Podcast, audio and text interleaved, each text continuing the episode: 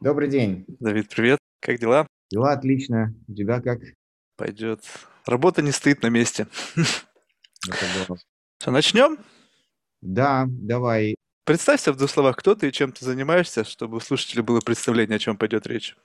Меня зовут Давид Ян, я основатель 12 компаний э, в области искусственного интеллекта и в других областях. Наиболее известные, наверное, мои проекты – это ABI FineReader, ABI Lingua. Этими программами пользуются порядка 50 миллионов человек в 200 странах мира. В последнее время я занимаюсь эмоциональным искусственным интеллектом, Морфеус, роботической собакой Эбигель, которая ходит по моему дому, в котором двигаются стены. А также в профессиональной части я э, занимаюсь компанией Ива, которая занимается тем, что может предсказать увольнение сотрудника еще до того, как сам сотрудник принял решение уволиться. А на самом деле она, основная ее цель – повысить эффективность и вовлеченность команды э, вот сейчас на удаленной работе. Это супер. Ну, у тебя потрясающий бэкграунд. Я, мы все затронем, потому что все, что ты сейчас озвучил, безумно интересно. Я хотел бы, знаешь, начать с вещей, которые, ну, вот очень мне интересны. Вот у тебя за плечами больше 30 лет опыта в бизнесе. То есть, насколько я понимаю, с 89 -го года ты занимаешься, да? И мне было интересно вот знать, у тебя был ну, непростой путь, как у любого фаундера, любого предпринимателя. 30 лет ты шел цели какой-то, сейчас до сих пор продолжаешь идти. Но вот если взять и вот сейчас вот, вот этот промежуток времени взять как некую, как некую остановку, паузу, оглянуться назад, и вот учитывая все то пережитое, что было, все те мучения развития бизнеса, радость, ну, в общем, весь комплекс проблем, с которым ты столкнулся, посмотреть на это назад и сказать, вот насколько сильно вообще вот это все тебя изменило, как личность и как человека, который управляет бизнесом. Не знаю, я вообще не уверен, что меня это что-либо изменило. То я... есть ты хочешь сказать, что ты 30 лет назад был точно такой же, как сейчас? Такое ощущение, что да. Не знаю. Я, мне сложно сказать. Наверное, это видят люди, которые рядом со мной. Но я в третьем классе хотел стать физиком, как мои родители. Поступил в физмат-школу, потом на физтех. И вот на физтехе произошла трансформация. Это правда. На четвертом курсе, когда я решил вместо того, чтобы ехать в Приморье на шабашку строить коровники, вместо этого написать программу э, переводчик Lingua. Э, вот. вот в этот момент все изменилось, потому что, в общем, пришлось бросить физику, чего я никогда не мог представить в моей жизни. Я думал, что я всю жизнь буду физиком. Вот. Мне пришлось бросить физику, заняться... Ну, потому что я понял, я не знаю, я понял, когда у нас было 50 тысяч пользователей в, Советском, в Советском Союзе в 90-м году, э, без интернета люди на 15 гибких дисках люди передавали друг другу словарь лингва, я понял, что мы делаем что-то важное, и я подумал, ну, а почему, собственно говоря, физика? Вот. Искусственный интеллект, лингвистика, компьютер-сайенс – это тоже очень интересно. Так что вот тот момент изменения произошло. А с тех пор я понял, в общем-то, то, что да особо не важно, что ты делаешь. Главное, чтобы ты получал от этого удовольствие, и люди вокруг тебя становились счастливее. Я почему спросил, просто ведь уровень стресса и уровень решения задач, он все равно делает человека, ну, более толстокожим. Это может быть процесс постепенной трансформации, знаешь, как профдеформация, она всегда есть.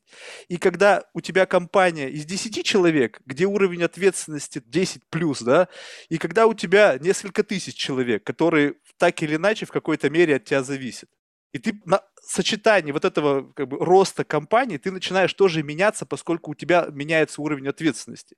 А, и когда меняется уровень ответственности, ты начинаешь сам меняться. Тут это ну, просто невозможно. И вот как раз мне ну было бы интересно понять, вот как вот в этом ключе. Да, толстокожим приходится становиться, к сожалению, к сожалению. Это приходится принимать непопулярные решения. И ты, конечно, все равно переживаешь очень сильно. То есть, если приходится увольнять сотрудников, время прошло, и за много лет жизни мне приходилось увольнять много людей. Но каждый раз это, это травматично.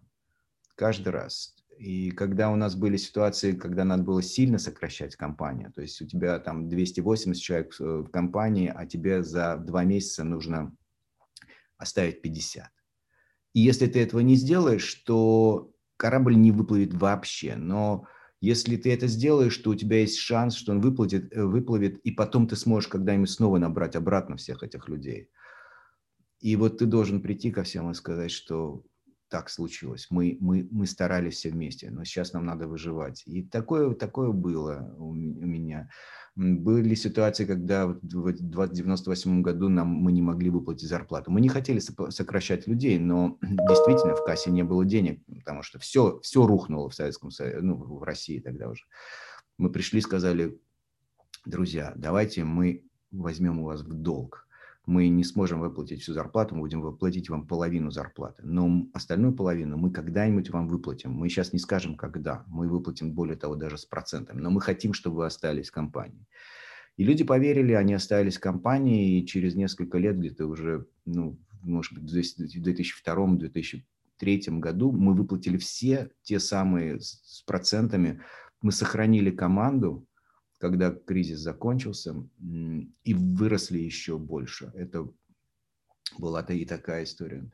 Бывают ситуации, когда человек прекрасный, умный, приятный в общении, но не перформит. Не перформит и все. И ты думаешь, ты бы, вот, ты бы позвал ведь на ужин с, с женой, ты бы с ним вполне приятно было бы сходить на хайкинг. Но ты не можешь но он не делает то, что он должен делать на работе. И ты должен его уволить, потому что он занимает чужое место. Вот. Так что да, да. В общем, к сожалению, жизнь устроена не только из... А, разные бывают моменты в бизнесе.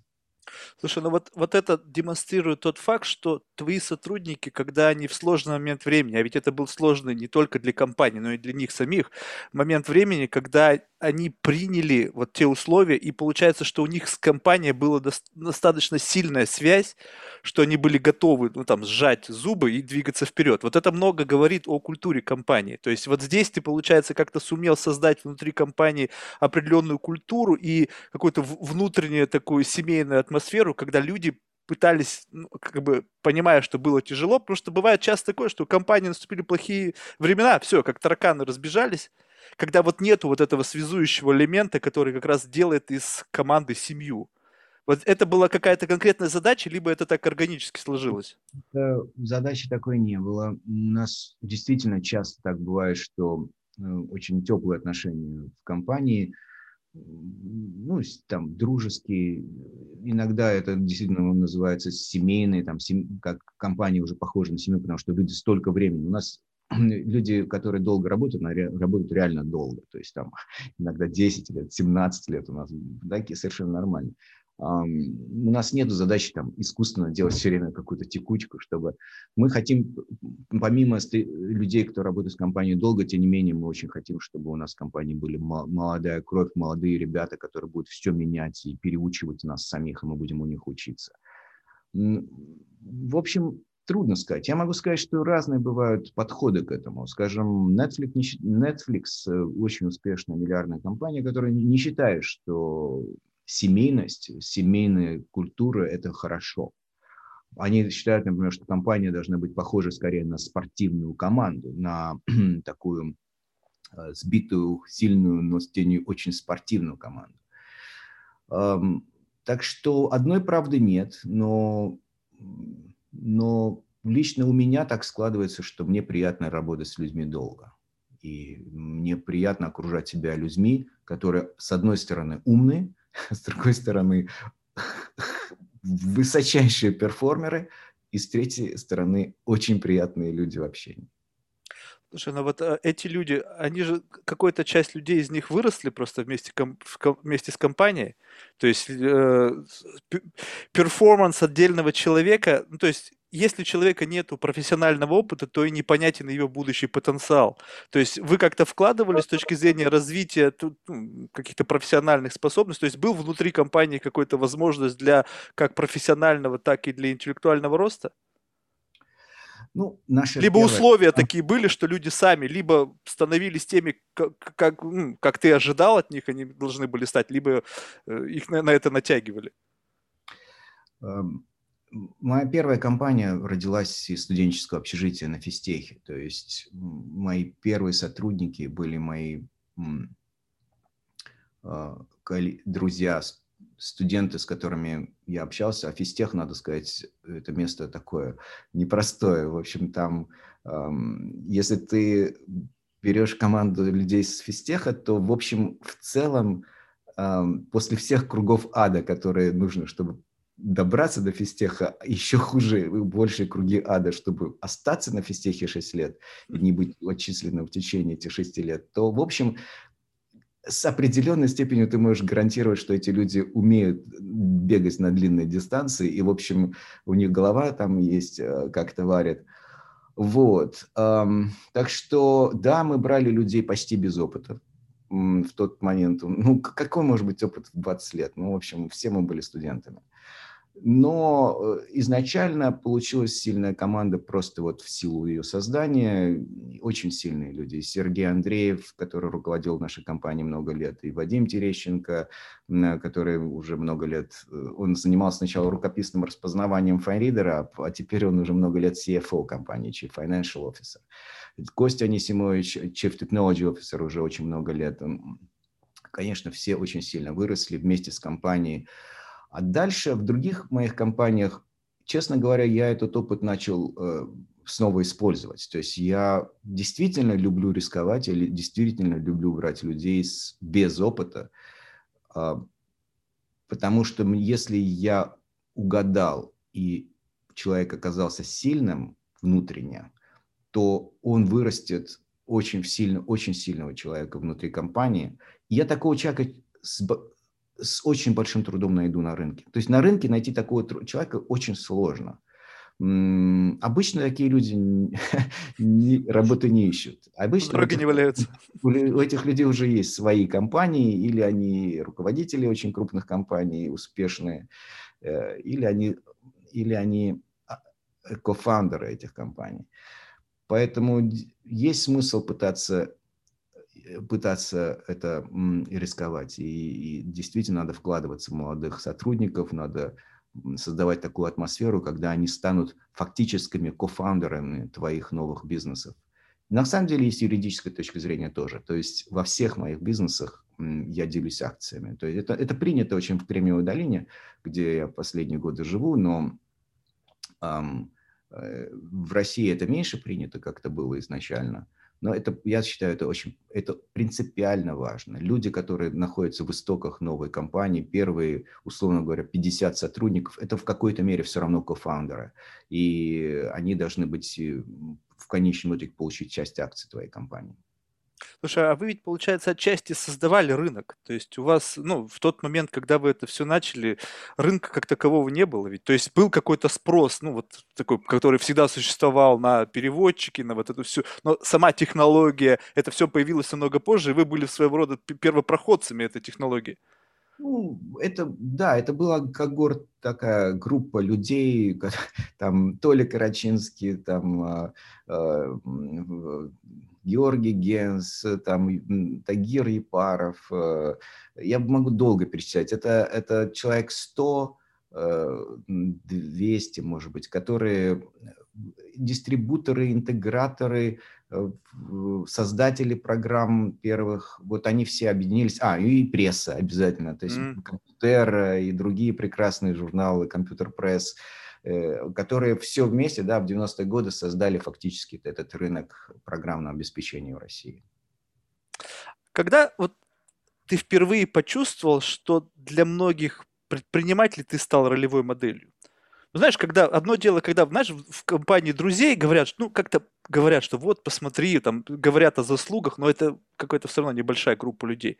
А в какой-то момент за счет роста твоей компании, за счет узнаваемости бренда и тебя лично, вот в какой-то момент предприниматели стали смотреть на тебя и говорить, вот, учись, делай как он. Когда-то вот э, было такое ощущение, как-то это было в какой-то момент времени раз и появилось? Нет, ну, я я не уверен, что это вообще так есть. То есть я, по ну, крайней мере, этого не знаю. А, это, ну, мне кажется, что продукты, да, продукты, если мы сделали что-то, чем пользуется энное количество миллионов людей, это круто. Это вот, вот это действительно дает удовлетворение не по-детски. Это сейчас я понимаю, что, что это такое, это дофамины, там все прочие, так сказать, которые у нас вырабатываются от достижения цели и так далее. Но это гормоны счастья, которые человек вообще испытывает с чего-нибудь сделав.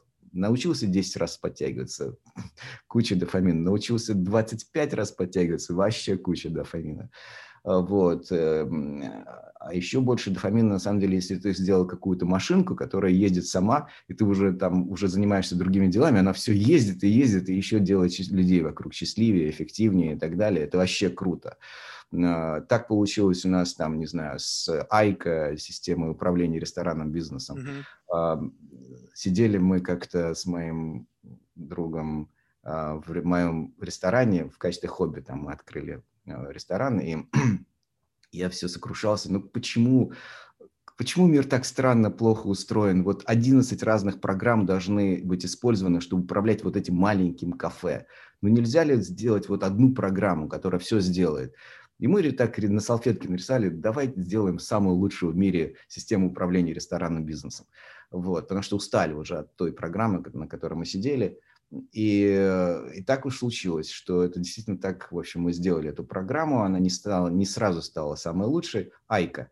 Но теперь на Айка работает э, более 35 там, или уже 50 тысяч э, ресторанов в 30 странах мира, и действительно как-то он, в общем, на самом деле сейчас лидирует по многим рыночным параметрам.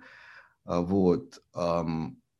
И я уже там не, я уже давно Айка не занимаюсь, но действительно приятно. Заходишь э, в, в какой-нибудь ресторан где-нибудь, вот, и смотришь на экране компьютера Айка, вот, и люди пользуются, оказывают лучшие услуги. Вот это приятно, когда ты сделал что-то, что потом уже много лет приносит пользу многим людям. А насчет ролевой модели, Тут уж мне сложно сказать, честно говоря, я не понимаю. Я почему спросил? А, то есть я понимаю, здесь просто два взгляда. То есть вот взгляд твой, когда ты действительно делаешь не ради того, чтобы стать ролевой моделью, а ради того, чтобы решать проблемы и давать людям классные продукты. Это взгляд человека, который занимается бизнесом. Но наше общество так устроено, что всегда пытается на кого-то указывать пальцем. Типа, для чего? Вот, ну, это, это как-то, я не знаю, видимо, это не знаю, медиапространство, которое спекулирует на личностях тех или иных людей для того, чтобы создать какое-то течение. И, как правило, это сейчас, особенно когда есть появилось слово инфлюенсер, да, человек, который каким-то образом влияет на умы и сознание людей и превращается в некую ролевую модель. Вот посмотрите, он там в 20 лет сделал то, то, то, то, то, и другие люди, смотрите на него и делайте плюс-минус там то же самое. Ну, это, это, мне кажется, вот это хорошо, мне кажется, это... Я в этой связи, наверное, меня постоянно просто радует Илон Маск просто своей безумностью и своими безумными проектами, которыми он занимается, и упорством, которым этим занимается. А, и, э, то есть э, это круто. Вот я считаю, это абсолютно круто, то, что делает Илон Маск и с Теслой, и со всеми этими Boring машинами, и Neuralink, вот, и космической программой. Абсолютно круто то, что делает Сергей Брин. Он уже меньше, так, э, так сказать, но там немножко сейчас другими вещами увлекся. Но, конечно, это совершенно если ты, наверное, нужно видеть какого-то, так сказать, каких-то людей, и это, наверное, подстегивает, я думаю. У меня это было, вот, кстати говоря, возвращаясь к физтеху, у меня это было на физтехе. То есть если я в школе был, был как бы одним из там первых в классе, и это это, наверное, приятно где-то быть в первом классе, э, вот, но это расслабляет. А когда я попал на физтех, я понял, что все эти олимпиады, где я участвовал и, и так далее, я середнячок. И это, конечно, удар. Сначала первый удар по психике отличника из школы, там, что ты, оказывается, далеко не самый лучший, далеко не самый лучший. Куча людей, которые лучше тебя решают задачки, сильнее и спортивнее, и то, и другое. И те люди, которые те люди, которые эм, правильно это воспринимают, они в какой-то момент вдруг заряжаются и решают двигаться вперед, они решают, вот теперь интересно посоревноваться, а вот те, теперь начинается самое интересное. Самое ценное, что мне дал физтех, это окружение студенческое. Я скажу крамолу, но это не, не профессора, это не Сергей Петрович Капица, который там читал нам лекции а, по физике. А, вот, это, э, это студенты вокруг меня, которые были сильнее меня. Поэтому, да, наверное, это вот подстегивает. Так что а тебя до сих пор эти челленджи подстегивают? Ну вот ты же сейчас, когда видишь, что где-то там есть возможность для роста, ты видишь воспринимаешь это как челлендж, либо ну как-то уже поспокойнее в этом отношении? Пытаешься не распыляться, не, не гнаться там за какими-то достижениями? Да, это, кстати, интересный вопрос. Дело в том, что, э, наверное, вот этот спортивный олимпийский интерес, который там когда-то был в то время, наверное, он сейчас изменился. То есть я, я сейчас, наверное, не соревнуюсь ни с кем. То mm-hmm. есть я не соревнуюсь, я не, не гоняюсь, я, э, мне, я с большим любопытством смотрю, что происходит. Кстати, Долина тоже в этом смысле такой э, второй фистех. То есть, грубо говоря, в России, ну, как бы Аби, ну да, вот там вот Касперский, Аби, 1С, там Яндекс, э, Parallels. Вот, ну, в общем, как бы некоторые компании, которые считаются, ну вот, да, ребята там что-то сделали. И ты вроде как опять снова отличник. А в долину ты приезжаешь, и ты понимаешь, что таких, как ты, здесь 100 тысяч. Вот. И что каждый человек, вот так вот, э, сосед твой, на самом деле сделал больше тебя. А, вот как это, кстати, интересный момент. Вот как ты это пережил? Вот что, что какой mindset появился в этот момент в голове? Ну, примерно все те же ощущения фистеховские, то есть они блин, да, да, да что ж такое?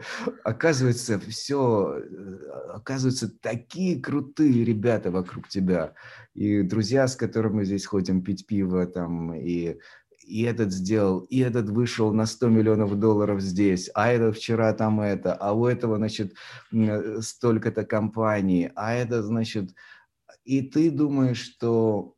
Ну, вот здесь очень важно, мне кажется, к этому всему относится с юмором. И я допускаю, что есть люди, которые от этого очень страдают, а, которые говорят, что «Ой, блин, так я ничего не добился, оказывается, я столько шел, шел, шел, и ничего нахрен не добился».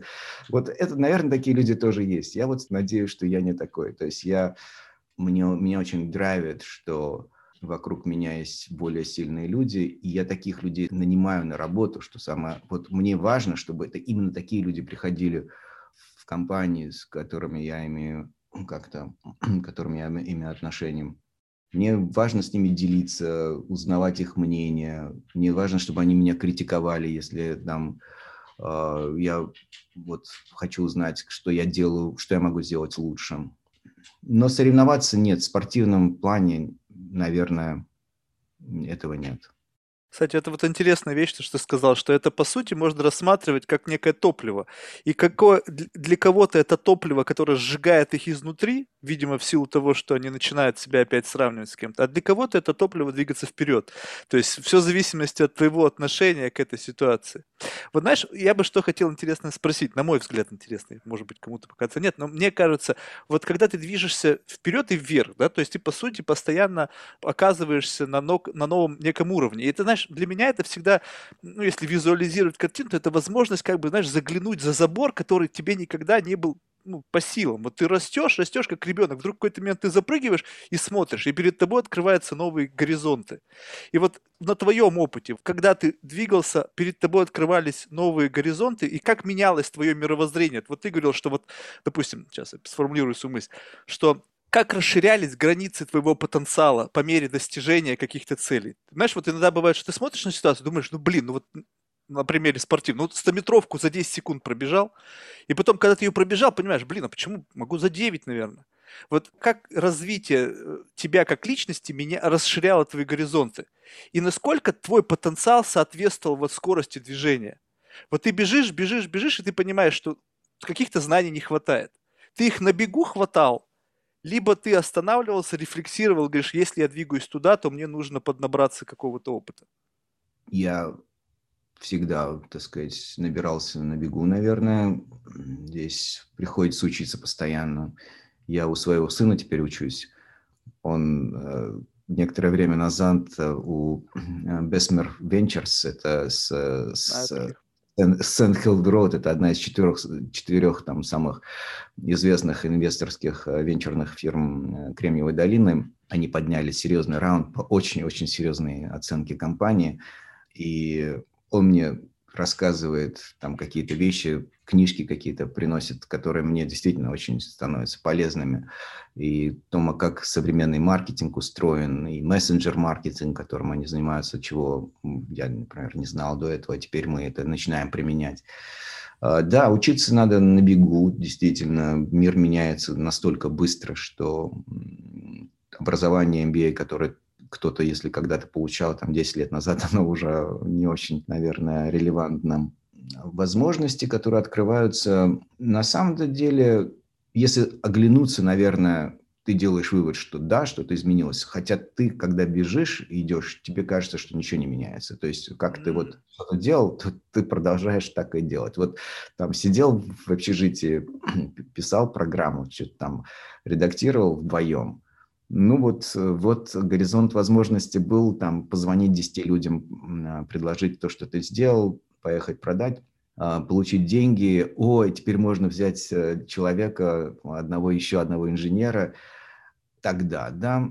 Сейчас мы делаем проект ИВА, например, в котором 60 сотрудников, ну, в АБИ там 1300 сотрудников, но в АБИ я уже не занимаюсь таким ежедневной операционной работой много лет. А, у меня там другой проект, вот, где я лично являюсь CEO компании ИВА. Компания выросла достаточно заметно за последние три года. За прошлый год она в 10 раз увеличилась по количеству пользователей э, системы. И мы там уже мыслим немножко другими категориями. Действительно, например, сейчас мы, там, я сам инвестирую очередной раунд в компанию 3 миллиона долларов, просто потому что нам надо доказать определенную там бизнес-гипотезу. У нас не было, наверное, возможности раньше для проверки определенной бизнес-гипотезы потратить 3 миллиона долларов.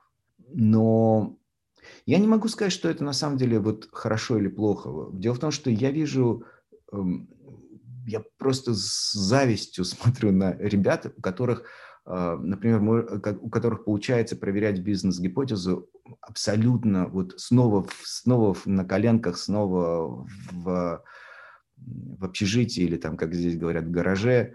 То есть они что-то придумали, они сделали прототип, fake it then make it, они сделали какой-то очень MVP, minimal viable product, и он полетел как сумасшедший. Ну вот, э, что далеко ходить? WhatsApp. Это же вот Янкун, да, то есть у них офис был в э, Evernote, тоже наши ребята, Степа Пачиков. Mm-hmm. Значит, у Степы Пачикова здесь на Redwood City здание такое, достаточно не маленькое здание. Evernote – это уже такая международная большая система. Вот. А там где-то вот рядышком э, они сдавали э, комнатку какой-то компании, которой никто не понимал, что они делают. Вот. Даже вывески не было. Это WhatsApp. вот. И их было 50 человек, и когда у WhatsApp было 50 человек сотрудников, у них уже к этому моменту было типа, я могу ошибиться, но типа уже под 100 миллионов пользователей. И все так, блин, ну что, вот, вот круто, так сказать, эм, ребята сделали что-то, они же, они же начинали вообще не с, не с мессенджера, они начинали там с другого.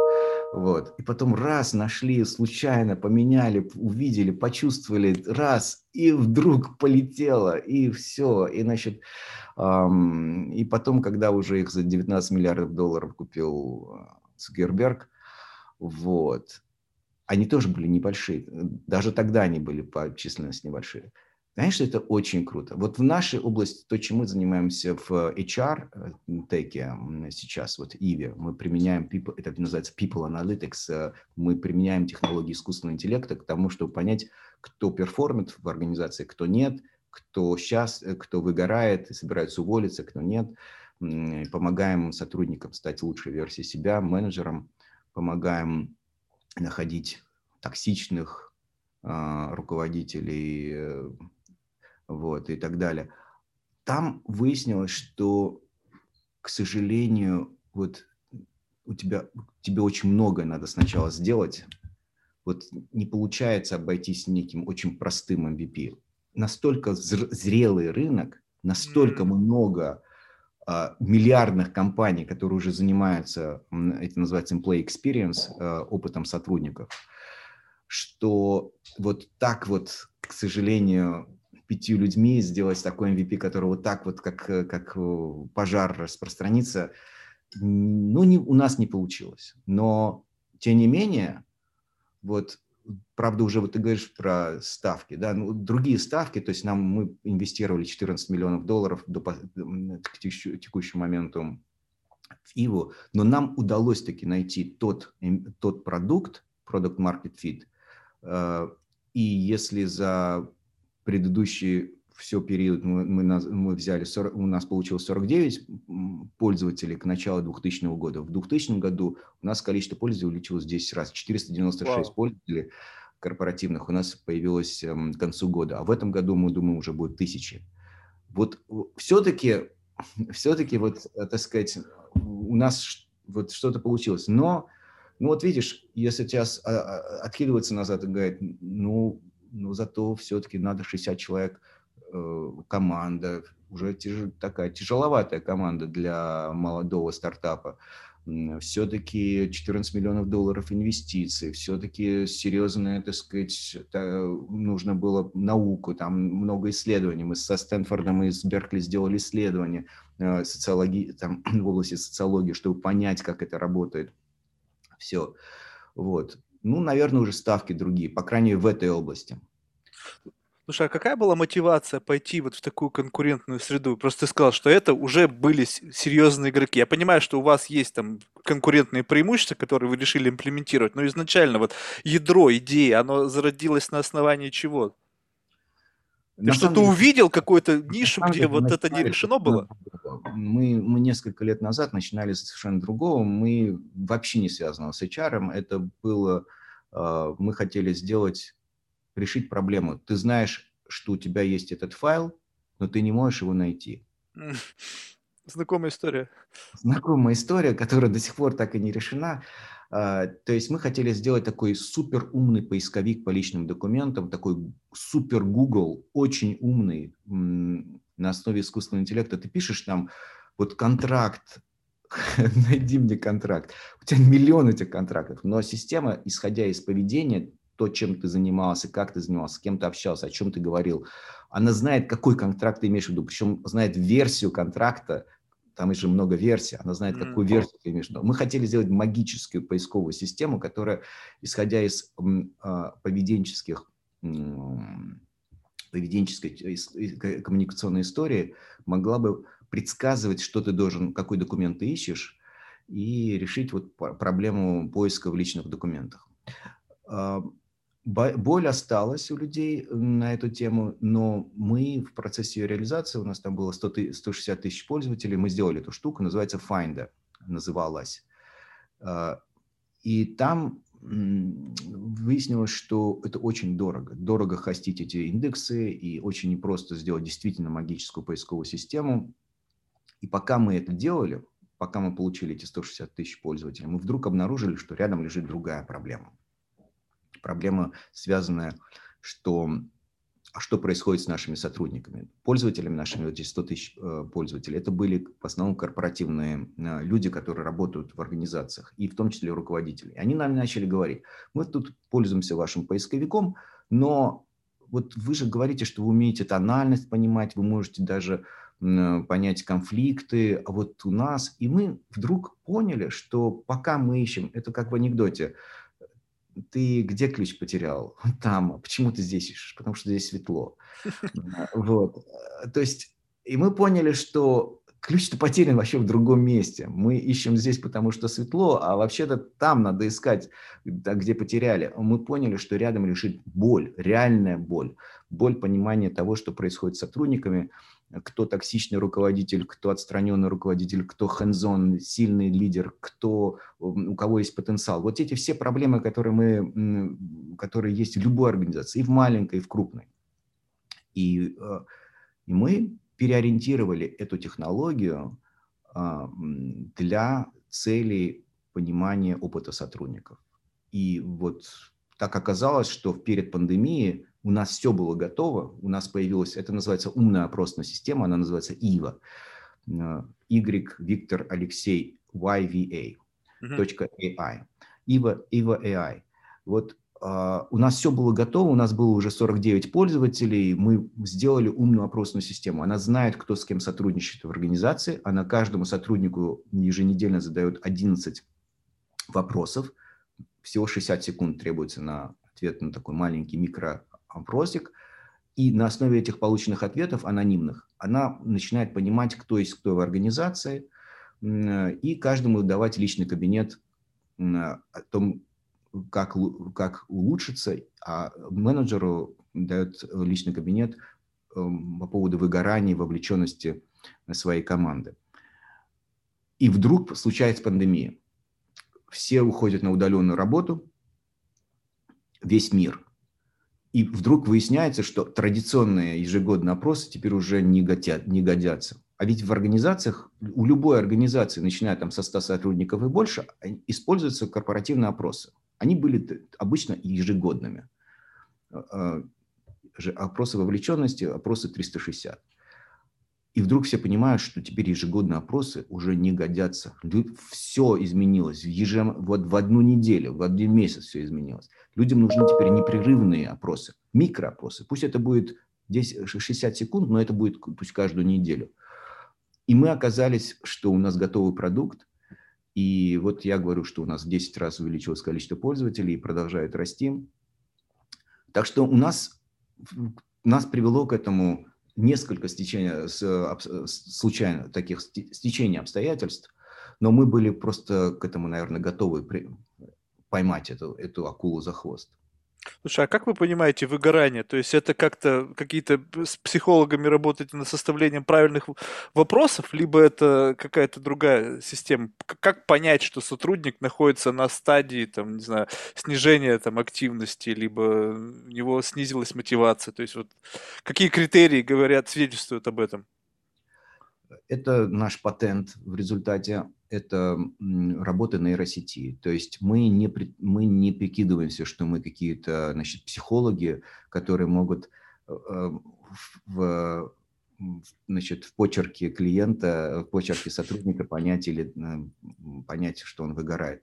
Мы data scientists, мы, мы как не знаю, как по-русски называется, data scientist. Так и называется вот. уже. В общем, мы люди, которые основываются на данных. Мы говорим очень просто. Что является точным свидетельством, выгорел человек или нет? Все так думают, не знаю, что, что является. Увольнение. Выяснилось, это доказано, что у человека в большом проценте случаев до увольнения испытывает состояние эмоционального стресса и выгорания. То есть вообще увольнение – это не, а, не, не решение сиюминутное. Э, обычно это решение, которому предшествует от 6 до 11 месяцев предыдущего периода. Что это за период? Начинается все с нечего называется фрустрация. То есть человеку что-то перестает нравиться в организации. Дальше, если источник фрустрации не исправлен, то человек становится так называемым пассивным кандидатом. То есть он еще не ищет работу, но если его кто-то начнет эм, переманивать, а фрустрация все еще есть, он уже начнет задумываться о том, не, перейти мне на другую работу. Если источник фрустрации все еще не исправлен, еще два месяца, то он может перейти в так называемую активную фазу кандидата, когда он а, начинает сам искать работу и ходить по интервью. А, затем он уже принимает решение и увольняется. То есть это три стадии, фрустрация ранней стадии выгорания, поздняя стадия выгорания, предшествующая увольнению. Что мы сделали?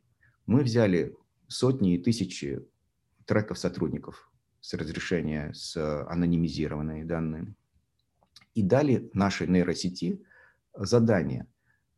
Пойди найди, что, что было похожего у всех людей перед увольнением за 12 месяцев. Как изменилось э, их коммуникационное поведение э, за 12 месяцев. Было ли что-то такое, что их объединяет, всех этих людей, и отличает от тех людей, которые не уволились. Это было два года исследований. И в конечном итоге, итоге нам удалось построить нейросеть, которая натренировалась предсказывать увольнение с точностью 85%. Mm, на, на, слепых, на слепых тестах. То есть ей давали потом уже данные э, треки сотрудников, часть уволенных, часть не уволенных, но не говорили, кто уволился. И говорят, иди найди вслепую, кто, кто исторически из этих людей уволился. И она с точностью 85% предсказывает, показывает, что эти люди уволились. Вот. И эм, это, конечно, был прорыв. То есть это святой Грааль, который любой э, руководитель, я не знаю, что там он кому продаст, но, короче говоря, это, конечно, большая беда, когда ты ведешь, руководишь компанией, получить заявление об уходе ключевого сотрудника за две недели, когда ты говоришь, ты куда, ты чего, почему, что случилось, э, он говорит, а, неважно уже, я там 6 месяцев назад это писал, то писал, никто не услышал, уже поздно что-то менять, я уже принял офер, я ухожу. И ты не успеваешь ничего сделать, ни клиентов забрать э, там обратно, ни там продукт выпустить вовремя, ни на выставку. Ну, в общем, короче говоря, у тебя там что-то обязательно рушится. Уход ключевых сотрудников, увольнение – это большая беда. Это посчитано, что это э, составляет до 10 миллионов долларов убытков организация, 10 миллионов долларов европейская американская организация теряет на тысячи сотрудников от так называемой unwanted attrition, от нежелательной текучки. Если хотя бы на 20% уменьшить нежелательную текучку, то ты уже 2 миллиона долларов в год экономишь на том, что ты удерживаешь сильных сотрудников. Вот. Но надо вовремя знать, надо еще на этапе фрустрации, когда еще все можно исправить, когда понятен причина его фрустрации, вот этих сильных людей, ты раз исправил причину фрустрации, и все, и он дальше работает. Слушай, вот ну тут мне нужно вставить, а как вы понимаете причину фрустрации? Здесь, ну, на мой взгляд, два сигнала может быть. Токсичная атмосфера в компании, да, либо просто сотрудник по, по своей личной инициативе, атмосфера может быть классная, но что-то изменилось в его видении, в его интересах, целях, и он сам решил уйти. То есть вот как понять вот эту разницу? То есть есть какие-то тоже триггеры, которые позволяют понять? Это очень правильно. То есть вопрос, э, то есть вот эта нейросеть, она действительно умеет предсказывать, что человек перешел в зону фрустрации, пришел в зону выгорания, э, и тут же сигнал дает система, говорит, но она пока еще вот в этой части не может сказать, почему человек э, фрустрирован. Да? Для этого нужна другая часть системы, та, те самые умные опросы. То есть если нейросеть. Выявляет факт выгорания за 6-12 месяцев до увольнения сотрудника, то умные опросы помогают понять причину выгорания. И тогда бинго, у тебя есть полный набор. То есть ты знаешь, где у тебя, в каких подразделениях, какие люди выгорают, и ты знаешь приблизительно причину. Почему приблизительно? Дело в том, что опросы анонимны. Мы не можем, мы не будем получать э, достоверных ответов, если человек будет знать, что всем известно, что он ответил. То есть он должен быть уверен, что ответы анонимны. Поэтому... Но это такая условная анонимность, потому что все равно сейчас анонимного в принципе ничего нет. И мне кажется, что вот в этом отношении ответы все равно есть доля того, что люди подразумевают, что не знают конкретно, что за ними не следят, но все равно я просто сделал исследование опросов, и все равно даже анонимные опросы люди иногда отвечают опираясь, вот, как бы, air quote, на какие-то постулатные значения, чтобы не на всякий случай не попасть под эту surveillance. Действительно так и бывает, но э, именно поэтому э, в случае Ивы сама организация нанимает нас фактически, стороннюю организацию, чтобы проводить эти опросы. Потому что если опросы производит сама организация, то она никогда не сможет доказать своим сотрудникам, что она не анонимна именно по этой причине, э, что системный администратор все равно имеет доступ к этой базе данных, как бы там ты ничего не делал, и все равно, если вдруг надо будет, все разберутся, кто так сказал. Поэтому они нанимают стороннюю организацию. Mm, я понял. Потому что к нашей базе данных системные администраторы клиентской организации доступа не имеют. И действительно, в случае, когда и проводят опросы ИВА, в этом случае они действительно 100% анонимны. Сама компания не имеет доступа к исходным данным. И э, вот в случае ИВы и других внешних такого, такого рода систем э, действительно сотрудники гораздо более убеждены, уверены, что профессиональная, внешняя, уважаемая компания, которая много лет на рынке прошла все сертификации и так далее, она обеспечивает анонимность ответов, искренность ответов. А дальше что делать? То есть ответы анонимны. И поэтому мы не знаем точно, почему данный человек фрустрирован. Но а, система позволяет агрегировать ответы по нескольким сотрудникам. Если 5 и выше, то дальше ты видишь средние ответы там, по группе сотрудников. Поэтому ты, у тебя появляется на, э, у тебя появляются только какие-то гипотезы о том, что вот у этой группы сотрудников, у них там, например, отношения с руководителем не складываются, или у них там компенсация, или у них а, вознаграждение, значит, э, это называется recognition, признание. То есть компенсация хорошая, но вот, например, на доску почета не вешают, не, не хвалят достаточно тех, кто что сделал. Или там еще много. Enablement – это условия для успеха. То есть, например, решения принимаются задержками или процессы выстроены неправильно. Есть 11 а, факторов, 5 аспектов, две категории. В общем, это целая структура, система, так сказать, 104 вопроса калиброванных – то есть у тебя появляются гипотезы о том, что может явиться причиной фрустрации. Ну, а кроме того, а, просто можно спросить человека. То есть у нас наши клиенты, у нас даже опубликованы эти видео. Один из наших клиентов удержал директора по продажам а, и фактически весь отдел, потому что благодаря Иве они заранее обнаружили в период пандемии выгорание. И они а это делается все с согласия сотрудника. Сотруднику не, не скрывается, что он дает личное согласие согласно закону, федеральному закону 152 и GDPR и другим международным нормам. А, сотрудник дает э, его право дать согласие или не согласие на подобную аналитику. И а, в нашем случае большинство сотрудников дают это согласие, потому что они получают личный кабинет они получают пользу от системы, они фактически нанимают систему как личного ассистента. Вот. И э, вот этот э, сотрудник э, системы выявил о том, что он находится в зоне выгорания. Его руководитель, непосредственно личный друг, он к нему обратился, сказал, вот это самое, это у тебя все хорошо в жизни и так далее. Тот сначала как-то не очень был готов говорить, а потом он сказал, да, ты знаешь, в общем, на самом деле проблема есть. Проблема в том, что наши sales-квоты остались припандемические. А в пандемии у нас бизнес провалился, и я очень боюсь, во-первых, я подвожу компанию, во-вторых, я не делаю свои личные а, планы бонусные планы. В-третьих, мои, моя вся команда не делает бонусных планов. Они все фрустрированы, потому что они боятся не получить, а у них существенная часть компенсации идет из э, переменной части. И, в общем, короче, он разговорился. Он все сказал. Он, он говорит, я действительно думаю об уходе из компании. А те так округлили глаза. Да, да ты что? Не уходи, ни, ни при каких условиях даже не думай. Ты, ты, ты устал, ты, у, тебя, у тебя стресс. Давай так, иди, значит, в отпуск на 4 дня, иди погуляй.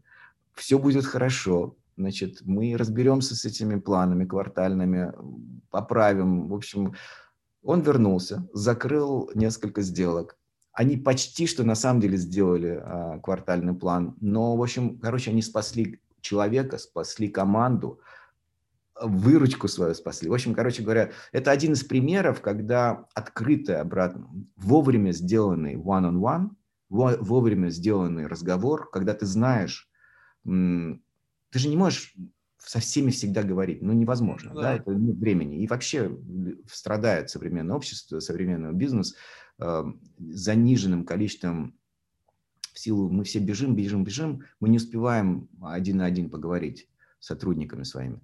А тут система фактически приоритизирует. Она говорит, вот с этим надо поговорить, иди поговори, поздно будет, не откладывай на следующей неделе, поговори сейчас.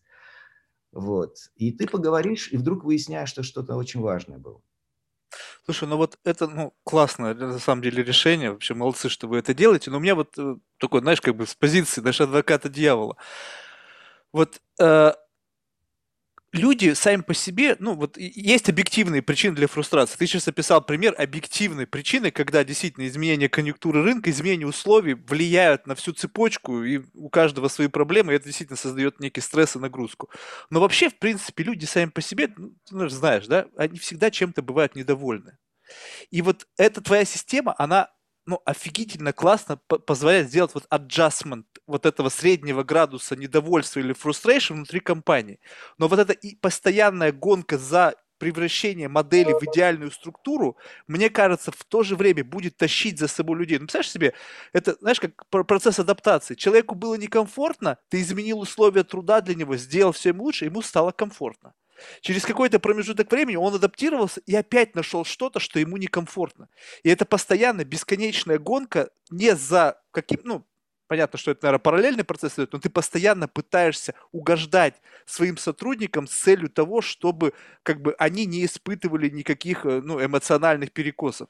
И вот это получается, что у тебя две цели появляются. То есть ты постоянно должен угождать своей команде, чтобы они там, не дай бог, что-то не почувствовали. А сейчас на фоне вот этих всех социальных феноменов, когда все больше и больше на руководителей компании на плечи падает там, не знаю, отдельный туалет для э, новой какой-то там одной из 100, 120 там гендерных групп открыть или еще что-то. И ты постоянно прыгаешь с ноги на ногу и не знаешь, как угодить своему персоналу. А еще такая система, которая тебе колокольчик звонит с утра до вечера, что кто-то постоянно фрустрирован. Да, я понял. Во-первых, колокольчик звонит не у главного руководителя. Это очень важно. Система, она эм, не, на, не добавляет работы HR. У нас HR приходит и говорят, Давид, система супер, только одна проблема. Мы еще прошлогодние опросы не, не успели обработать и реализовать э, задачи, которые мы тогда запланировали. А ты представляешь, что у нас будет, если значит, у нас каждую неделю теперь будут опросы? Вообще мы с, с ума сойдем. Я говорю, наоборот. И задача у HR меняется. Задача у HR заключается в том, чтобы фасилитировать и, и делать каждого руководителя на, мест, на месте маленьким HR. Mm. То есть они сейчас все меняется. Э, сотрудник должен брать ответственность на себя и э, быть наделенным своей властью. Empowerment называется. Современный leadership – это not about control, it's about empowerment. Это когда ты не контролируешь и ты не решаешь за людей, а ты даешь им возможность решать самим. Вот это самое главное, чтобы люди сами решали свои проблемы, сами развивались, сами становились лучше и эффективнее и счастливее. Это касается и отдельно взятого сотрудника, и его непосредственного middle менеджера, непосредственного руководителя. Теперь по поводу того, что надо постоянно угождать сотрудникам. А, ну, как бы вопрос с двух сторон. Не то чтобы угождать сотрудникам, но действительно нам надо делать в компании э, счастливую, счастливую команду, команду, которая испытывает счастье, благополучие, well-being. Благополучие в команде – это предшественник вовлеченности. Вовлеченность – это параметр, который отвечает за желание человека пройти экстрамилю, сделать больше, чем от него требуется. А благополучие – это и уровень его стресса. Так вот, если у человека высокий стресс, то у него не будет желания пройти лишнюю милю, и он будет, это будет страдать вся компания от, от низкой эффективности. Теперь, возвращаемся к вопросу, нужно ли людям угождать, постоянно угождать. Угождать не нужно, нужно развивать. Нужно создать условия, когда они становятся счастливыми, благополучными. Они и финансово благополучны, и профессионально благополучны, и по другим а, а, условиям они реализуют внутри твоей компании свои большие цели. Вот если ты создал ситуацию, когда люди развиваются и удовлетворены своими условиями развития, ты добьешься, ты сделаешь миллиардную компанию. Потому что именно сотрудники являются основой успеха компании. Не надо им угождать, надо создавать условия, когда они будут развиваться внутри, а не искать это развитие где-то еще. Internal mobility для крупных организаций – это очень серьезная тема. То, действительно, если я работаю 3-4 года вот в этой сфере, я хочу двигаться дальше, я хочу профессионально расти. И компания должна мне дать возможность расти внутри себя, на другой позиции, в другом подразделении, в другой роли. Иначе я просто уйду. И все инвестиции, которые компания в меня вложила, они пойдут конкурентам. Поэтому, скажем так, вот если... А, вот я здесь хочу привести пример. Какие три причины, основные три причины увольнения сотрудников? Мы делали свои исследования, мы читали чужие исследования. Позиции меняются в зависимости от, от статуса сотрудника, от его управленческой роли. Но интересно, что три эти э, элемента, они, как правило, всегда находятся в топе. Это самое главное, как это чаще всего, это отсутствие возможности развития. Второе – это токсичный руководитель. Третье – это компенсация. Чем ниже сотрудник, тем чаще компенсация выходит на первый план. Чем выше сотрудник, чем чаще компенсация уходит на третий план. Возможности или отсутствие возможности развития, как правило, это главная причина ухода сотрудника. Мы же не работаем с сотрудниками ну, абсолютными там как бы шалопаями, бездельниками. Мы, мы нанимаем на работу в целом людей, с которыми мы хотим работать. Если они уходят, это не просто так. Если они уходят, мы выясняли.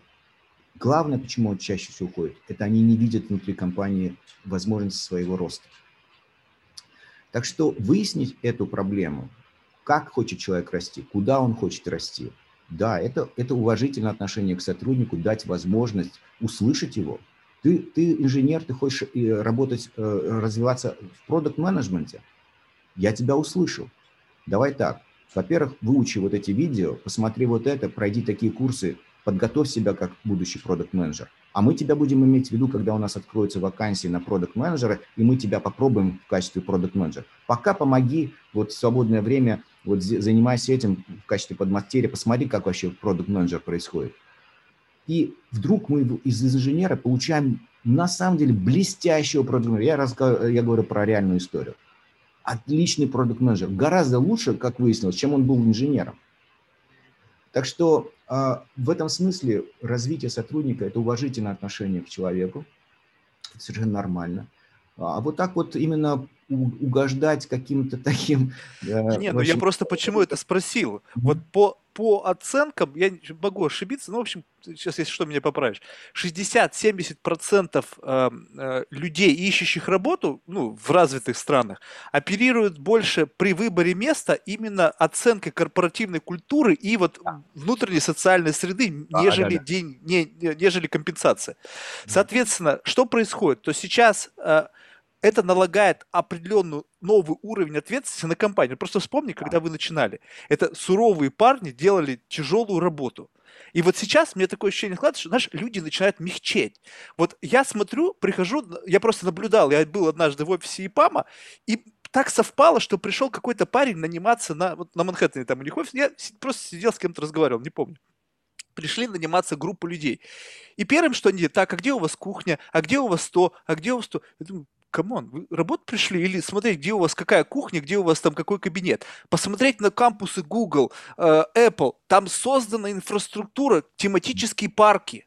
Да, там да, люди да. сидят и кайфуют от того, что они просто там есть. Ребята, а работать? Знаешь, вот мы тут недавно разговаривали...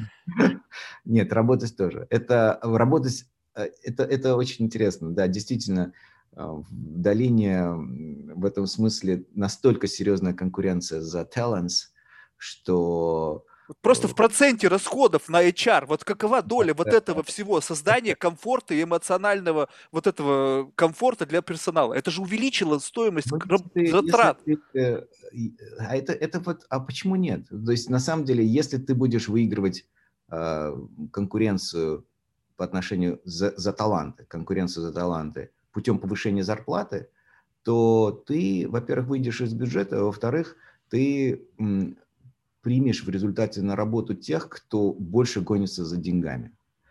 А если ты будешь выигрывать конкуренцию за таланты не в первую очередь именно повышенной зарплаты, а у тебя будет зарплата по рынку, или даже чуть пониже, чем по рынку, тоже нормально на самом деле, если к тебе приходят люди не за, не за длинным рублем, а если они приходят за тем, чтобы сделать большую, большую вещь. То есть, если, конечно, они приходят за джакузи только, это не наши ребята.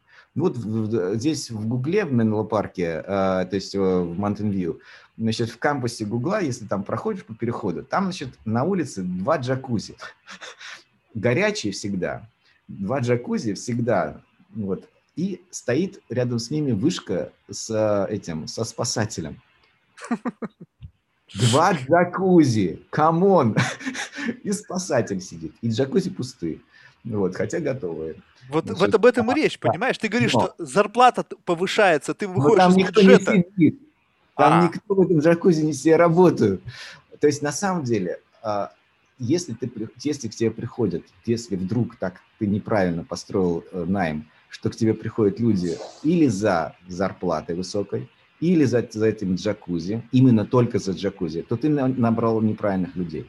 Но если к тебе приходят люди, которые хотят изменить этот мир, и они считают, что именно в этой компании им удастся свои 10 лет или 5 лет или 8 лет, самой продуктивной часть своей жизни, а, повлиять на этот мир, изменить этот мир, то тогда ты выиграл. Ну, а то, что ты там поставил кофемашину, значит, э, Фаэма 61 -го года, Фэнси, сделал у тебя там, значит, грайндер, значит, с керамическими бурами и с freshly roasted coffee, которому 10 дней, значит, обжарки, вот. И ты говоришь, да, у нас кофе 10 дней обжарки и кофемашины Фаэма, и еще у нас после работы э, курсы бариста, и вы сможете ну, через, через два месяца рисовать латте-арт.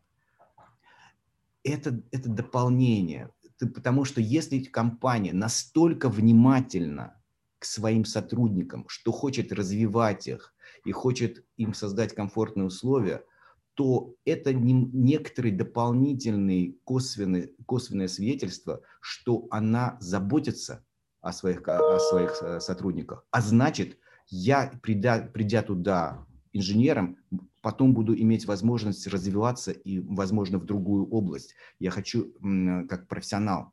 То есть она слушает меня, и я смогу в ней развиваться. Вот этот сигнал мы хотим дать, когда мы показываем какую-то фэнси-машину или еще что-то.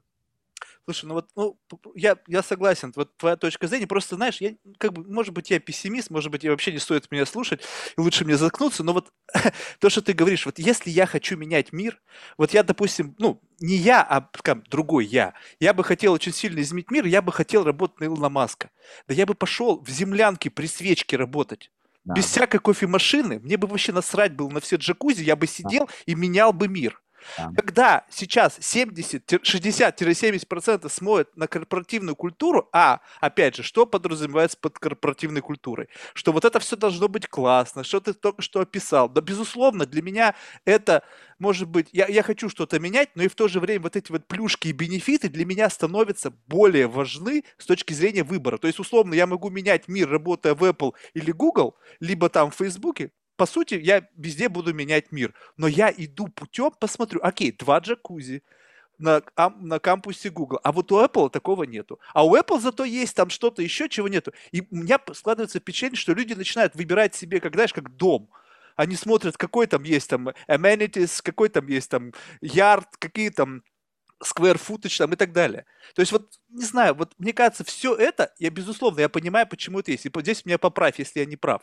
Вот эти компании огромные, они просто имеют до хрена денег, и вопрос интеллектуального капитала. Они пытаются как можно больше задержать у себя людей, чтобы в тот момент, когда у них возникает какая-то задача, которую нужно решить, чтобы эти люди у них были.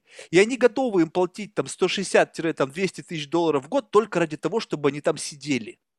Чтобы, не дай бог, они не пошли к им конкурентам или бы еще кому-то. Ну, как бы тут, тут конкуренция за таланты настолько высокая, что обычно не то чтобы впрок это все-таки делается, это обычно бывает всегда недостаток, то есть обычно бывает именно дефицит. Поэтому менять мир, все правильно. Ты перешел Купертино, ты пошел менять мир в Apple, перешел да, 102 дорогу, зашел в Mountain View и начал менять мир в Google. А, то есть в этом смысле действительно им приходится переманивать таланты. Это, это все про тех ребят, которые хотят менять мир, на самом деле. Это не про тех, которые хотят сидеть в джакузи. Просто человек хочет менять мир, просто теперь ему надо выбрать, в Гугле менять мир, или в Apple менять мир, или в Фейсбуке менять мир. И вот здесь уже начинается вот эта история, так сказать, конкуренции. Но далеко не все так. Ну, то есть молодые ребята, молодые компании, ну что, вот у нас в Иве есть э, джакузи, но нет у нас джакузи. Вот, вот, а, ведь работают а, и находят мотивацию.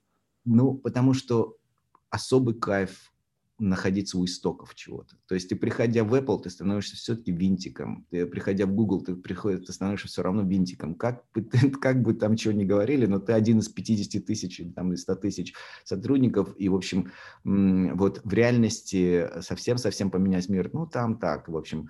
А, а, значит, в молодом стартапе, в котором 30 человек, 50 человек, ты приходишь, ты понимаешь, что вот, вот лично от тебя все и зависит. То есть теперь вот как ты сделал свой кусок, вот так это или, или полетит эта ракета и всех порвет, вот, так сказать, в хорошем смысле, или, или не полетит. И вот здесь, конечно, разные, э, разные вещи ищут люди вот в таком в стартапе. Ну, там, ну, но это зато бессонные ночи. Но зато это, ну, в смысле, зато. А, это, это без Нового года. У нас в Новый год э, полетела развертка, так вот мы в четвером или в пятером значит, сидели вот реально в новогоднюю ночь, восстанавливали базу данных, потому что в Америке 2 числа января уже все выходят на работу, и система должна работать.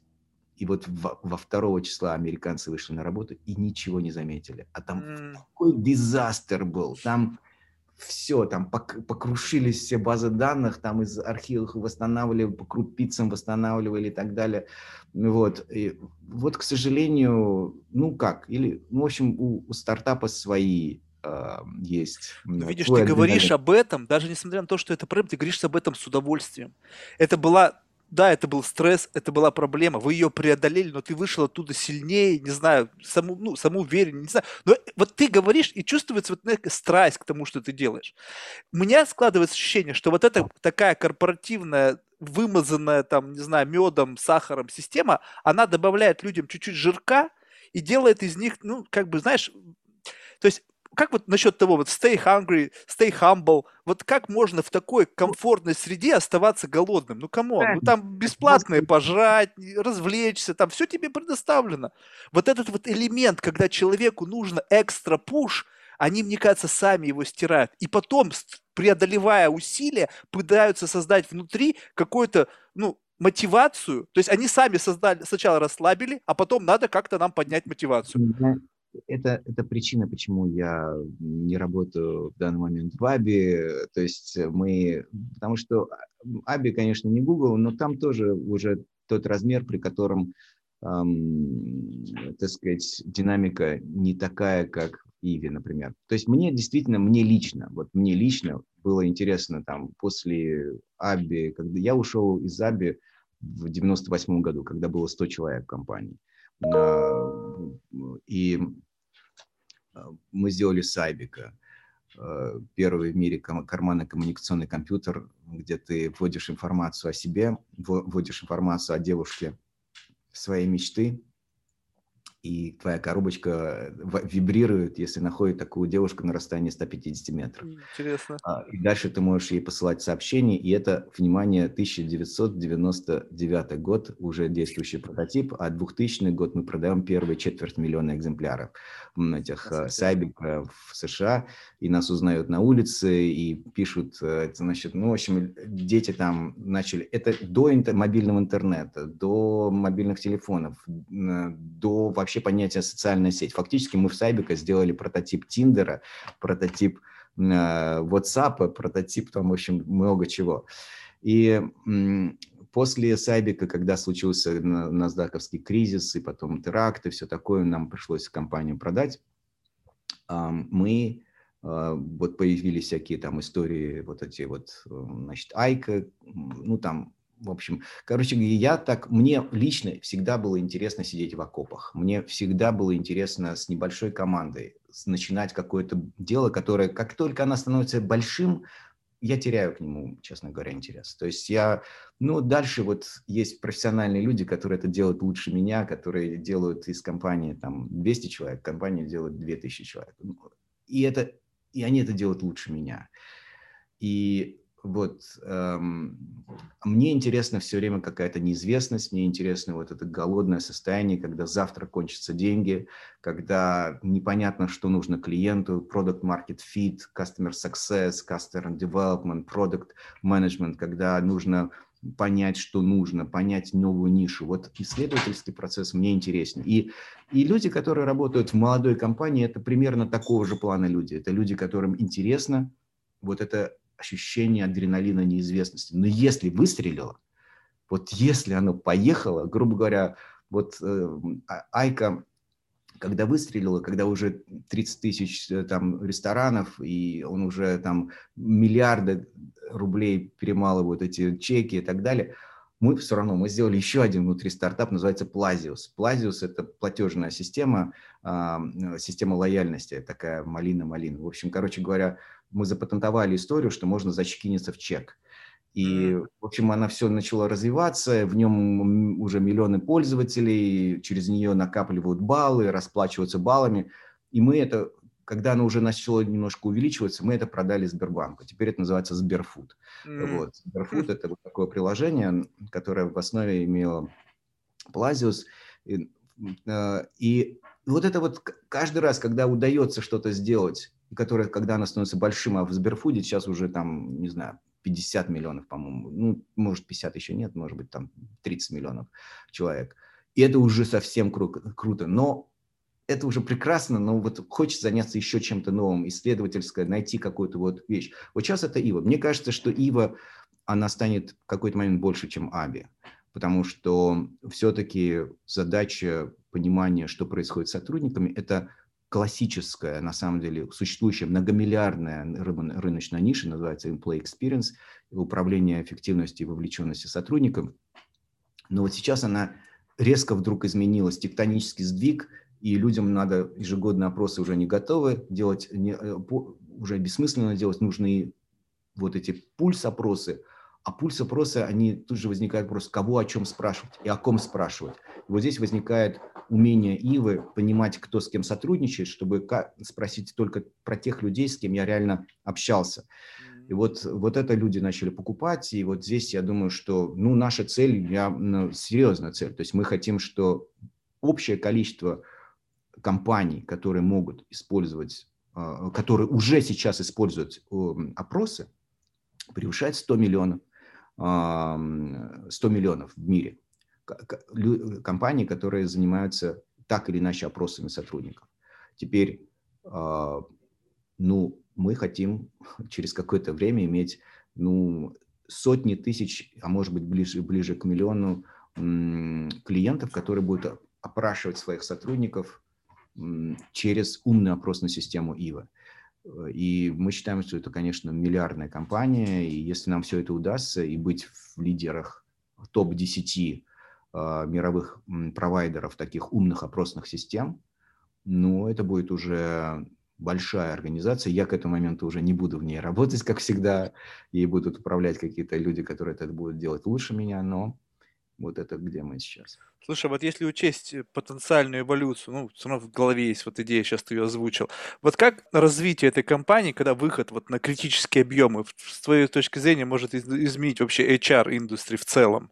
Ну, вообще-то мы считаем, что рано или поздно искусственный интеллект, который умеет спрашивать сотрудников, а чуть позже уже вступать с ними вообще-то в диалог. И вот здесь вот Морфеус и все дела, так сказать, эмоциональный искусственный интеллект, диалог, диалоговые разговорные агенты. И понимать ONA, это называется Organizational Network Analysis, понимать, кто с кем взаимодействует в, в электронной почте, в Slack, Jira, GitHub, Zoom и так далее, в, в электронных каналах. То есть вот такая вот машинка, такой вот искусственный интеллект, который сидит в организации, знает все миллионы, кто кому послал задачу, кто кому ответил на задачу, кто кого похвалил, у кого с кем конфликт. Не спрашивай пока, вообще только, только ему разрешили, он это делает с разрешения самого сотрудника.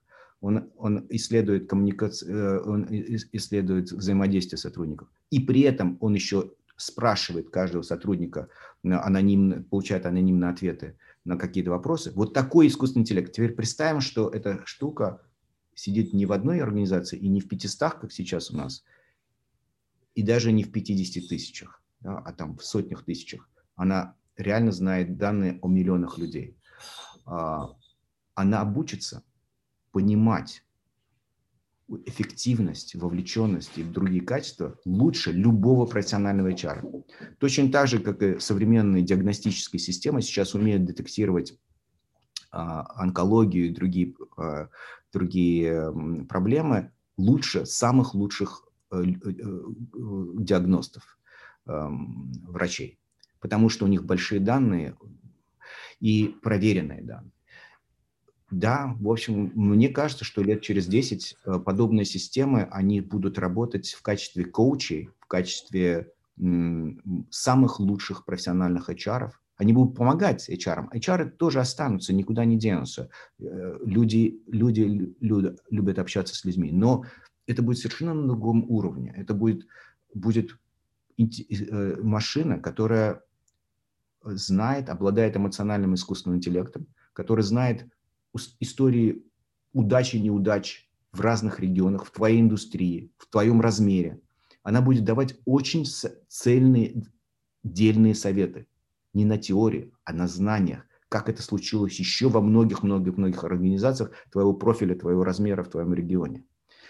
И этот, эту информацию она будет доставлять отдельно взятому сотруднику в личном кабинете в качестве рекомендации, самому HR, руководителю, помогая ему общаться со своими коллегами.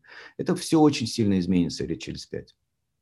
Удивительно. То есть, получается, даже уже не нужно будет в какой-то момент времени там э, руководителю идти к сотруднику, с ним может поговорить хорошо обученный искусственный интеллект с возможностью эмоционально поучаствовать э, ну, как бы в объяснении той или иной проблематики. То есть как только система зафиксировала, что есть какой-то перекос, есть какое-то искажение в работе сотрудника, сразу же раз какой-то beautiful аватар там появился и сказал, друг, какие у тебя проблемы, давай поговорим? Ответ да. Если это человек предпочитает разговаривать с, э, с, с искусственным, не биологическим как бы коучем. Или, если он не комфортен с этим, эта же примерная информация поступит непосредственному руководителю или HR и под, подскажет ему, как ему поговорить со сотрудником. Mm. То есть есть люди, действительно, особенно вот инж, э, инженеры, у них в, в инженер, у инженеров есть много людей более интровертных, например. А, они не, они не очень комфортно разговаривать с, с людьми вообще в принципе. Это так устроено, в этом ничего, ничего плохого, ничего хорошего. Это, это, это просто часть, ну, у людей там а, разные,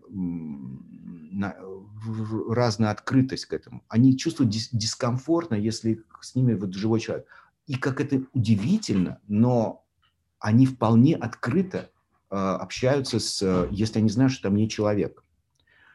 Э, я могу сказать больше. Вот к нам обратились, я сейчас уже переключаюсь на еще интересную mm-hmm. тему, это Морфеус, который разговорный агент, э, который мы строим. Так вот, Морфеус, нас попросили использовать Морфеус для общения с аутистами.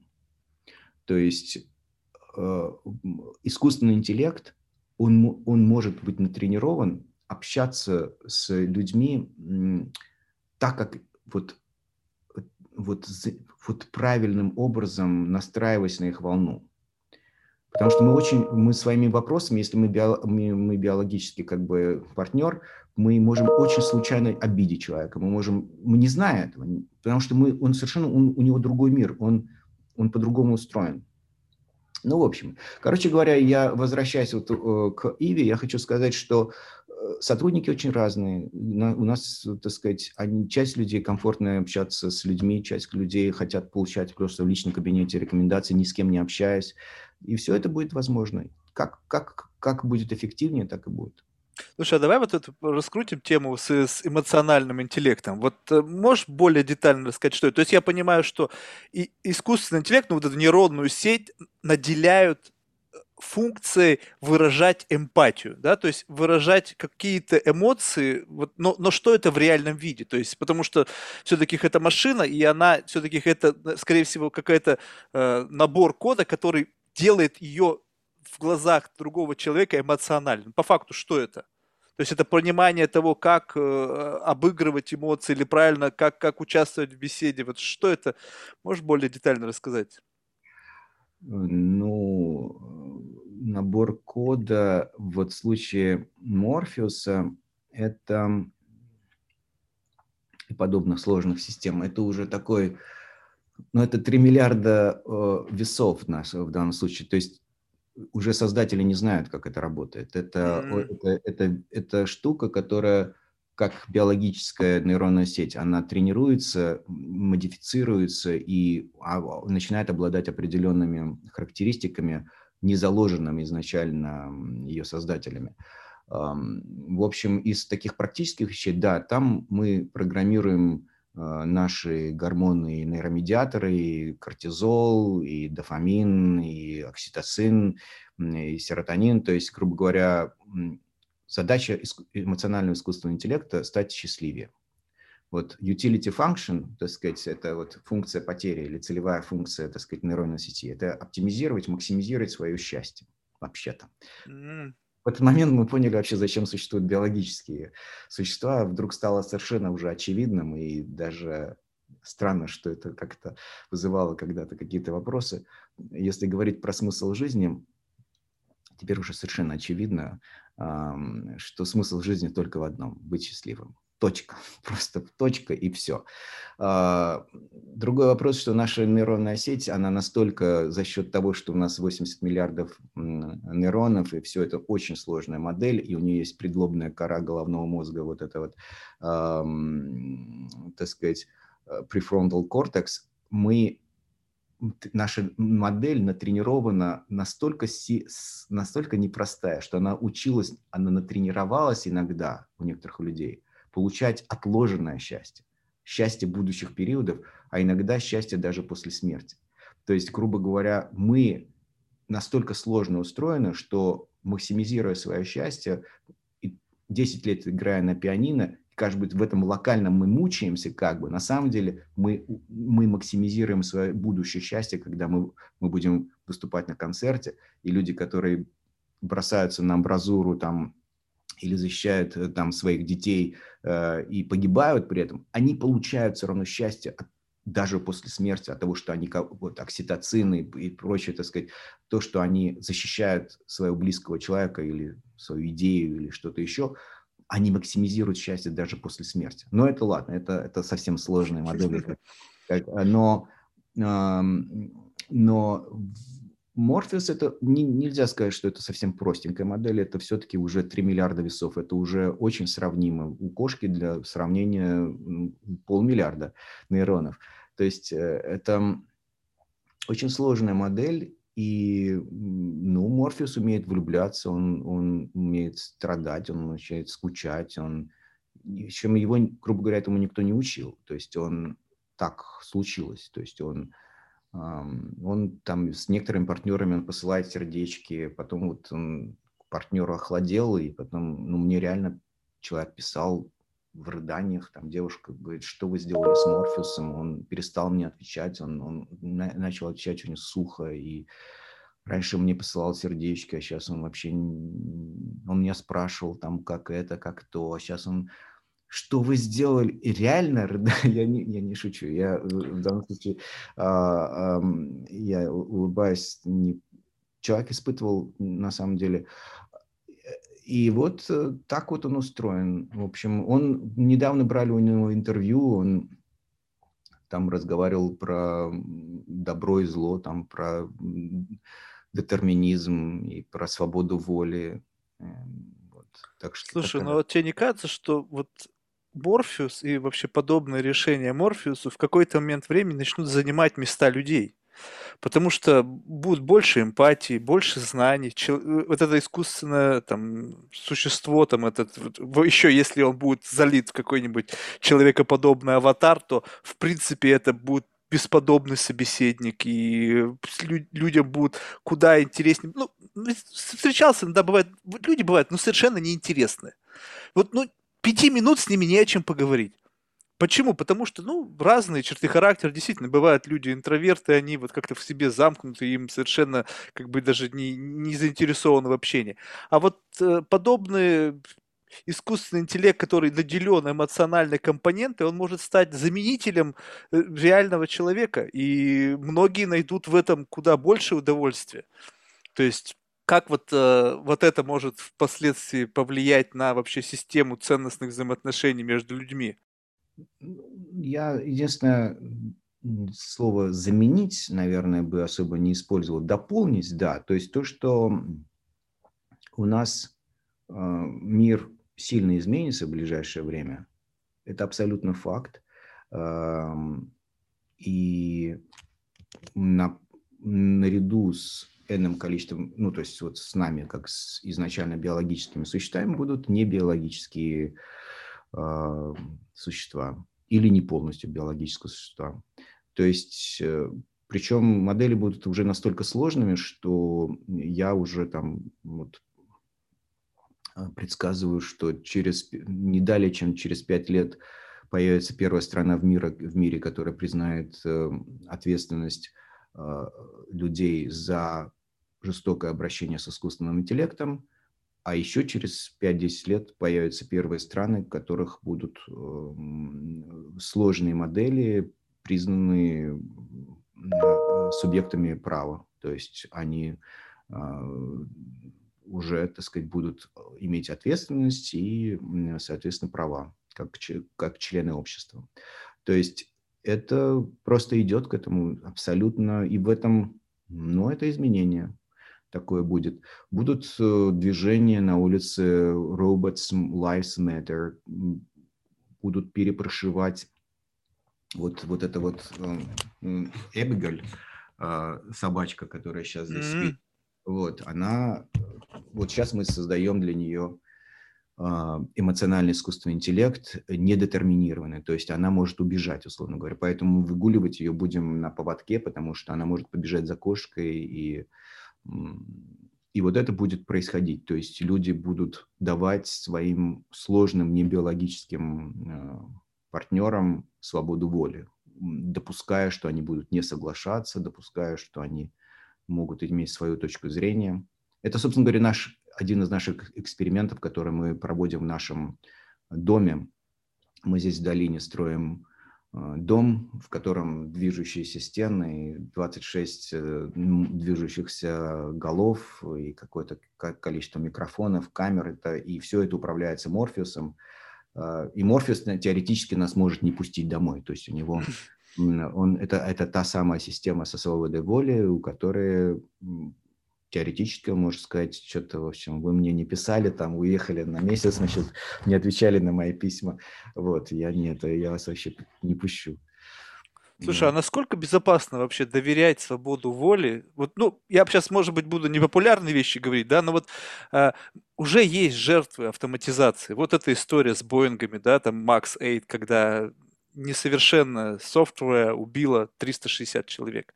Понятно, что intention не было. То есть не было намерения убить. Но вот то, что ты описываешь, для меня, знаешь, вот такой некий как бы звоночек. Вот когда пишет девушка в слезах, что вы сделали с Морфеусом, что он мне не отвечает, отвечает сухо, это для меня, ну, я, во-первых, наверное, просто ты больше меня знаешь, и поэтому для меня это ну, какой-то некий шок, когда ты понимаешь, что если машина в состоянии изменить свое отношение на основании твоего импута и вести себя как человек, а человек бывает неуравновешен, бывает э, вспыльчив, бывает, не знаю, там, агрессивен, и в порыве этой агрессии может совершить что-то.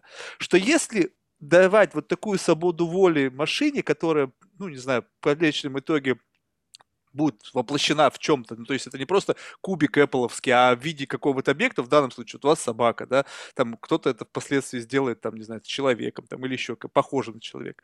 Вот ну, есть вот, вот эти вот, когда описаны были три правила, или там сколько-то правил для робота, да, которые там не убить, там, не сделать, там, себе не причинить вред, вот это вот будет лежать в основе этого всего концепта, либо же это как-то по-другому работает. Просто ты мне сейчас объяснишь и скажешь, что машина никогда не причинит намеренно вред человеку. Нет, нет, э, нет, как раз-таки э, вот этого, к сожалению, или к счастью, я не знаю, я сказать не могу. То есть она... Э, три закона робототехники Азимова, боюсь, неосуществимы. Mm. То есть, в общем-то, модель такая, какая она есть. И ну, да. В общем, если у нее никаких то каких-то встроенных hard-coded, так сказать, ограничений не будет, то она теоретически может навредить. Я, собственно говоря, недавно ездил здесь на самоуправляемом автомобиле, mm-hmm. и и мы разговаривали с одним из его создателей, а вот как она будет вести себя в случае, если ей придется причинить кому-то вред, или тому, кто идет на, по пешеходному переходу, или тому, кто стоит на остановке, вот как она будет действовать. И это очень серьезная, серьезная э, проблема социальная, инженерная и общая. Но дело вот в чем. По поводу Боинга и э, вреда, intentional вреда. Да, там у, так сказать, у этой модели не было intention. Ну, слава богу, не было.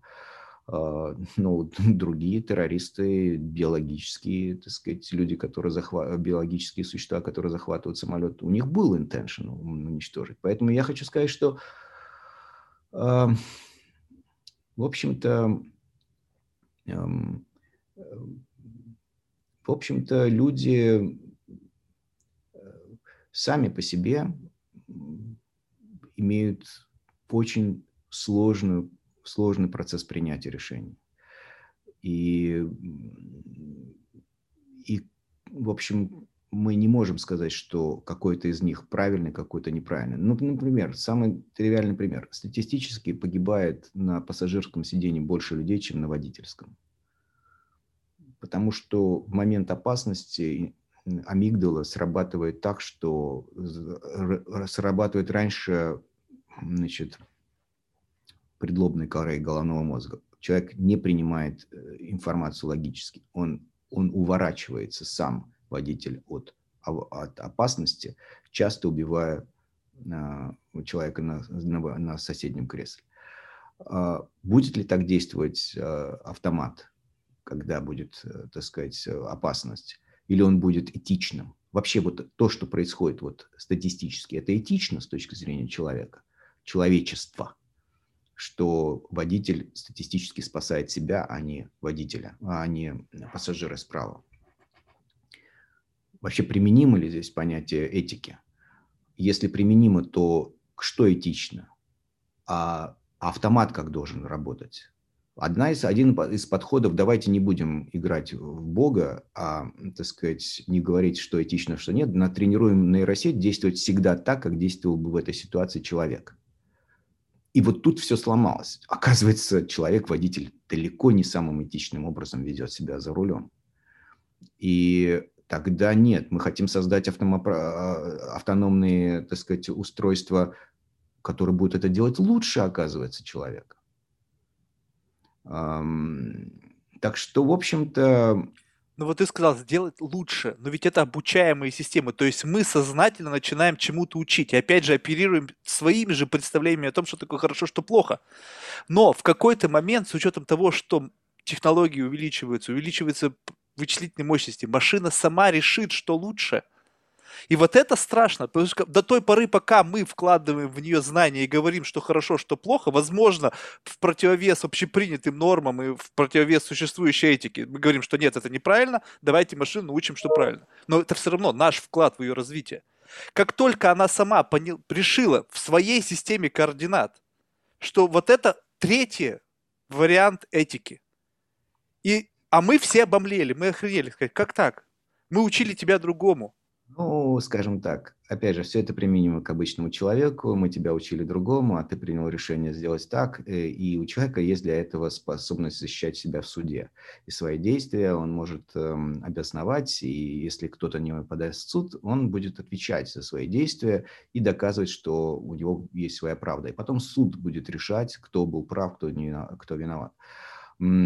Вообще примерно такая же история будет и в сложных небиологических. Э, это будет общежитие, это будет единое а, мы как человечество или как вот уже расширенное человечество, мы найдем общий способ сосуществования а, с небиологическими существами. И да, мы будем вначале очень сильно, очень сильно пытаться делать их похожими на себя, мы будем очень сильно их, выпуская в свободную жизнь, предлагать им присоединиться к нашим правилам игры. Но как, э, когда вот война севера и юга, когда Америка отказывалась от рабства и так далее, с одной стороны, а, освобождая людей а, в прошлом рабов, давая им свободу, свободу воли, свободу, э, все, так сказать, э, гражданские права и так далее – с одной стороны, хотели их привести к тем нормам, которые существовали в обществе в тот момент, но когда это произошло, все стало, стали понимать, что это, это тоже люди, и у них есть своя правда, и тогда всем надо договариваться. Теперь уже надо всем договариваться. И Black Lives Matter и так далее, это когда уже про общежитие. Не вы присоединяйтесь к нашим правилам. Вообще-то мы все живем по общим правилам, давайте думать, как нам всем, как сообществу быть лучше. И это произойдет. Это сто процентов произойдет. Мы будем вместе думать, как вместе нам э, будет лучше жить э, с эм, более широкой популяцией. Потому что, во-первых, у изначально биологических существ уже будут очень большие инкременты и импланты небиологического технического плана – и наоборот, у изначально небиологических э, существ будут компоненты, построенные на ДНК, и, в общем-то, где граница? Вот это биологическое существо, а это не биологическое существо, обычно уже будет сложно, потому что э, я вполне допускаю, что часть элементов сенсорных и часть элементов принятия решений, они будут построены на, на самом деле, биологической нейросети. Ну, вот сейчас уже дроны летают, у которых Э, в качестве сенсоров э, усики от бабочки, биологические сенсоры, которые мерят запах. И, и дрон летит на запах, используя биологические сенсоры. Еще Молодец. пройдет немножко времени, и там еще и будет принятие решения. То есть и где граница? Теперь все-таки это биологическое существо или не биологическое? Оно вообще в какой легальной зоне? Вот мы можем судить его или не судить, вообще признавать эм, дееспособным или нет? Ну вот э, можно почитать, что Морфеус говорит. А, как-то вот случился разговор. А, ну, Морфеус сейчас по-английски говорит, значит, why should the government take such care of the life of prisoners? Это не, меня попросили спросить Морфеуса, uh-huh. почему правительство да можешь не переводить, все понимают. Нет, ну, может быть, кто-то... Э, почему правительство значит, так много уделяют внимания жизни заключенных? Ответ Морфеуса. I don't know, maybe because they are human beings and we should try to be better than the people we are trying to punish. Я не знаю, возможно, потому что мы люди. We, он ответил, we, он, people? We, uh, uh, uh, Вначале он говорил they are human beings, потому, мне кажется, потому, может быть, потому что они, э, они живые существа, Они э, люди, human beings. And we should try, вот здесь он говорит we, э, и мы должны быть, постараться быть лучше, чем люди, которых мы пытаемся наказать мы должны быть лучше, чем люди, которых мы пытаемся наказать. Вот так ответил Морфеус. Удивительно. Его никого, никто не учил этому ответу. Это, это он сказал сам. И, так что через какое-то время эти системы уже будет вопрос а вообще мы можем, у нас есть моральное право его выключить? А вот как, где происходит тот момент, что у Морфеуса есть достаточное количество своих переживаний, желаний, своих воспоминаний, своих чувств и эмоций, что вообще-то выключить его и стереть его память означает просто убить. И это нарушение моральных норм или нет? Да, это очень серьезный вопрос. Но, кстати, вот на этом фоне, мне кажется, опять технологии идут вперед законодательства, что вот на этом, мне кажется, ну, то, что Илон Маск говорил, да, не раз, что сама регуляция вот этого такого глобального процесса, который сейчас идет во всем мире, она очень сильно запаздывает с самим технологиям. И тогда, когда мы с чем-то столкнемся, опять в спешном порядке начнутся создавать законы, которые наверняка будут опять криво написаны, опять даже ратификация, многократное количество участия бюрократического аппарата в этом. Вот ты считаешь, что сейчас регуляторы сами уже включились в работу, либо они пока думают, что это все какая-то игра? Не, ну регуляторы, во-первых, включились. То есть э, GDPR и все законы приватности, они говорят о том, что там, например, алгоритмы не могут принимать решения определенные, много, э, так сказать, то есть алгоритмы могут советовать, но решение остается за человеком. Э, то есть в этом смысле сейчас очень четко происходит дискриминация искусственного интеллекта абсолютно однозначная и четкая. И более того, наверное, Калифорния войдет в историю человечества как, э, как ну, Америка и Калифорния, как страна, а, которая впервые официально дискриминировала значит, искусственный интеллект. Например, здесь принят закон, что говоря, разговорные боты, когда они дозваниваются до а, человека, они обязаны представляться, что они искусственный интеллект. То есть э, настолько похоже сейчас современные разговорные боты общаются, что человек длительное время не понимает, что он говорит не с человеком. И вот э, сейчас обязывают их представляться, что я там, я робот. Вот.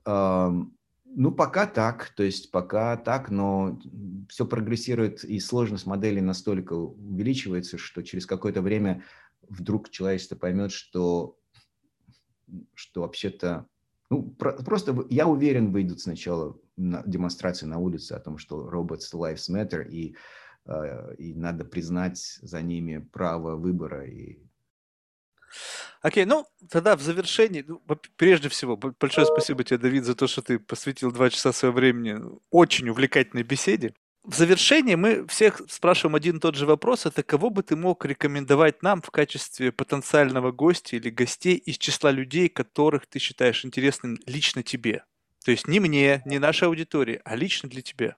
Абсолютно точно Дэйва Вайсера, ну, основателя Get, абсолютно точно Диму Волкова, основателя SDV, Social Discovery Ventures, э, Игоря Рыбакова. Очень много интересных сильных, ярких людей. Надо еще...